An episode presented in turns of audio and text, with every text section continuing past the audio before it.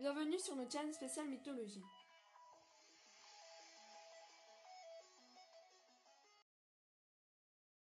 Aujourd'hui, je vais vous parler de l'histoire d'Echo.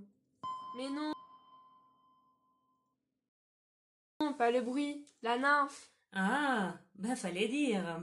Nous sommes sur le mont Hélicon, région de Grèce où Echo et ses sœurs nymphes.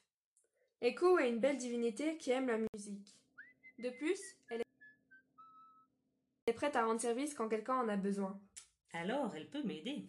Mais des fois, Echo doit faire plus attention. Comme le jour où elle aide Zeus.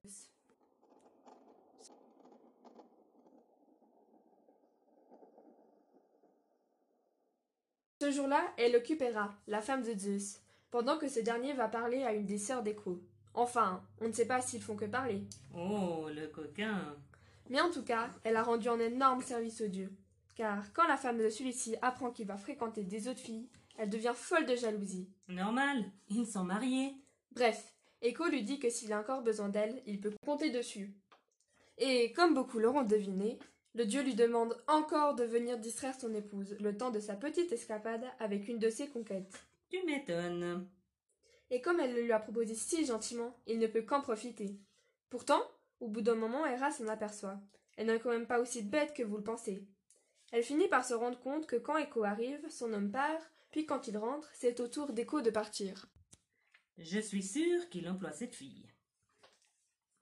Cette dernière ne dit rien pour le moment. Elle doit sûrement préparer sa vengeance. Et oui, dès que la situation se reproduit, elle envoie un de ses potes pour épier Zeus. Et quand son ami lui annonce ce qu'il a vu, Quel rapporteur elle se rend immédiatement chez la nymphe pour s'expliquer. Cette fois, elle est venue pour hurler sur Echo. Elle lui dit Comment as-tu pu le laisser être déloyal envers moi? Echo sait que si on fâche en Dieu, il ne manque pas de cruauté, surtout de la part d'Héra. Echo ne dit rien. Elle n'a pas envie d'aggraver le cas. Tu m'étonnes. Pour finir, la maîtresse de l'Olympe finit par jeter un sort sur la malheureuse Echo. Elle la condamne à vie de ne pas pouvoir commencer une discussion.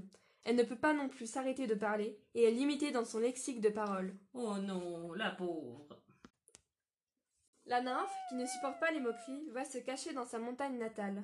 Elle ne parle plus à personne, mais pour se réconforter, elle regarde les arbres et les fleurs pousser. Ça doit être saoulant au bout d'un moment.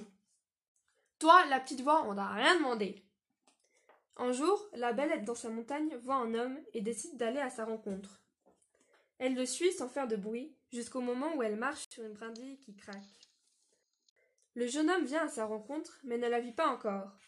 Echo veut prononcer un mot. Ça doit faire bizarre de reparler. À sa plus grande surprise, elle dit quelque chose de bien, et l'homme répond. La nymphe décide de sortir de sa cachette et saute au cou du beau garçon.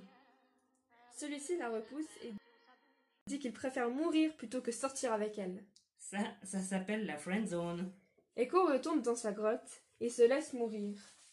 Essayez de lui parler et elle vous répond par notre dernière syllabe. Voilà donc d'où vient le mot écho.